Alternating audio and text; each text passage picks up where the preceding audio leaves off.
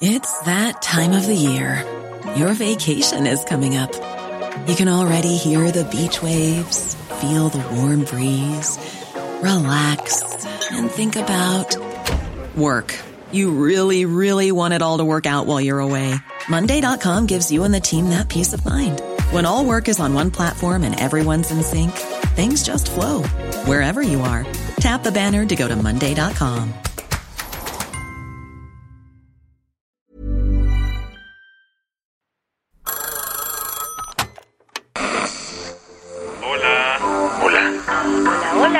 ¿Estás ahí?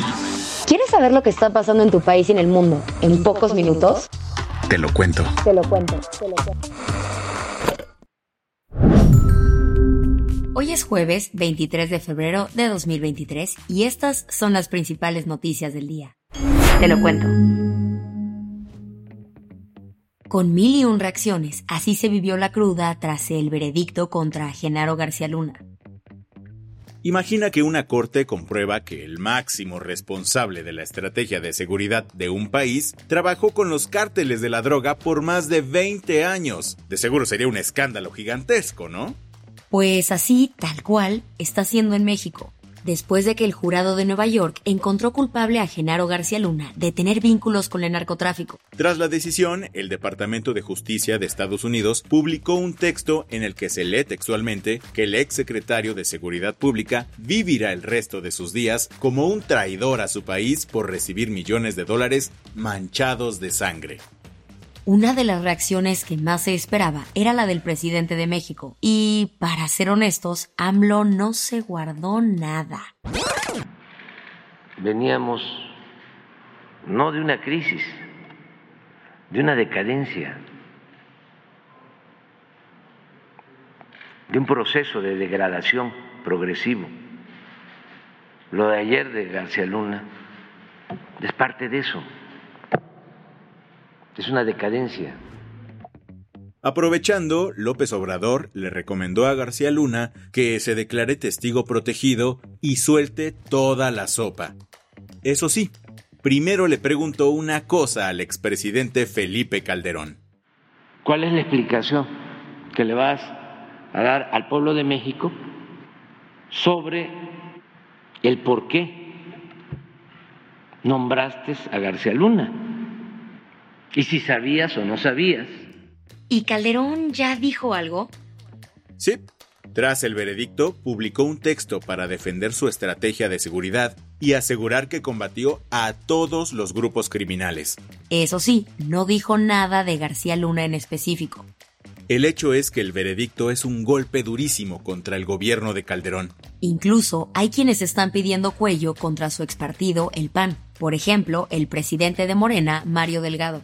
También le vamos a solicitar al INE que le quite el registro al Partido Acción Nacional, porque está comprobado que es una organización criminal más que política. ¿Qué más hay? Finalmente, el gobierno mexicano abrió sus puertas a los desterrados de Nicaragua por el gobierno de Daniel Ortega. Frente a las recientes atrocidades de la dictadura nicaragüense, el gobierno de López Obrador había estado muy calladito. Pero finalmente ayer el presidente le pidió al canciller Marcelo Ebrard que ayude a los opositores del gobierno de Daniel Ortega. ¿Cómo planean echarles la mano? Asilo, nacionalidad, lo que ellos quieran. Esto se da luego de que el dictador de Nicaragua, Daniel Ortega, ordenó la semana pasada que 222 presos políticos dejaran las cárceles. Pero no creas que por buena onda, pues apenas los sacaron de prisión, el gobierno los subió a un avión y los desterró a Estados Unidos sin avisarle a sus familiares.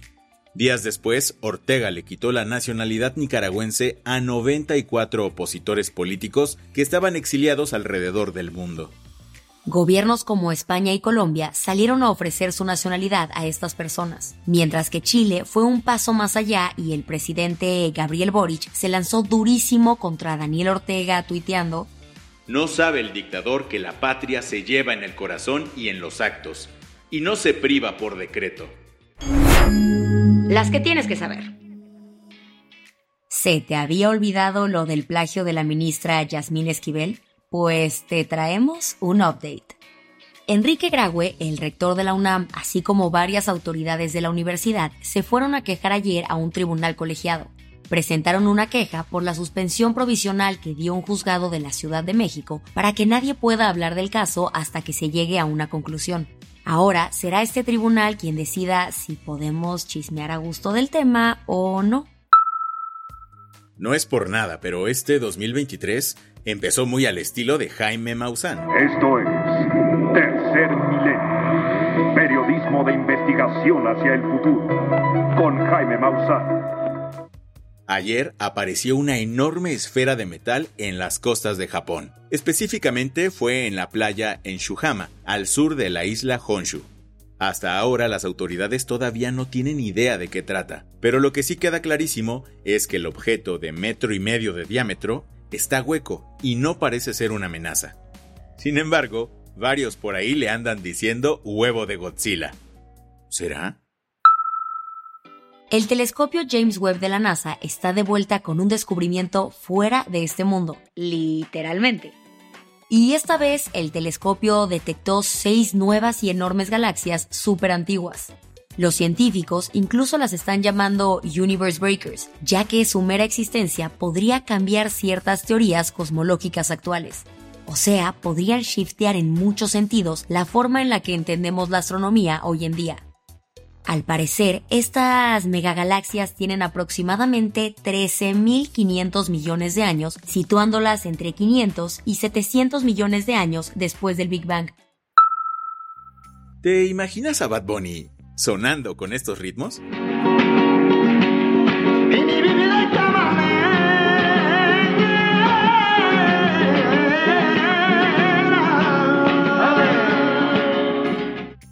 Pues podría no ser tan descabellado porque los Latin Grammys del 2023 viajarán a España.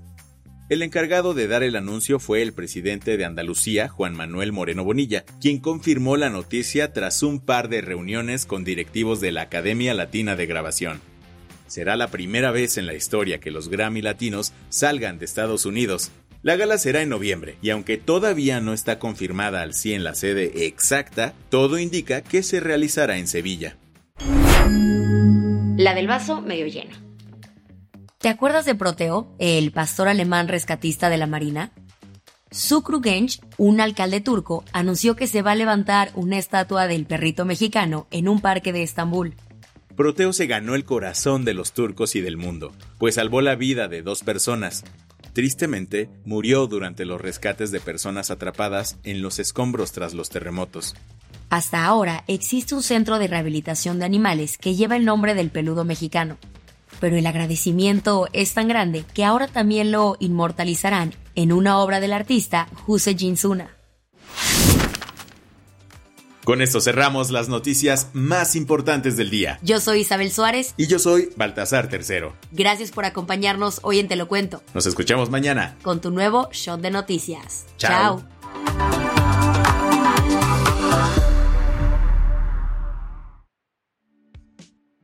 Este noticiero es una colaboración entre Te lo cuento y Dudas Media. El guion de este episodio estuvo a cargo de Aisha Al-Janabi y Ana Ceseña. La dirección de contenido es de Sebastián Erdmenger. Francis Peña es la directora creativa y el diseño de sonido está a cargo de Alfredo Cruz. Si quieres estar al día, nos encuentras como arroba Te lo cuento en Instagram, TikTok, Snapchat y Twitter. Hey, folks, I'm Mark Marin from the WTF Podcast, and this episode is brought to you by Kleenex Ultra Soft Tissues, your ally to help tackle your allergy symptoms this season. I love the change of seasons, but nobody loves pollen and all those other things floating in the air that make you sneeze during this nice weather. Kleenex Ultra Soft Tissues are hypoallergenic and allergist approved, so fight back against watery eyes and runny noses without worrying about irritating your skin. For this allergy season, grab Kleenex and face allergies head on.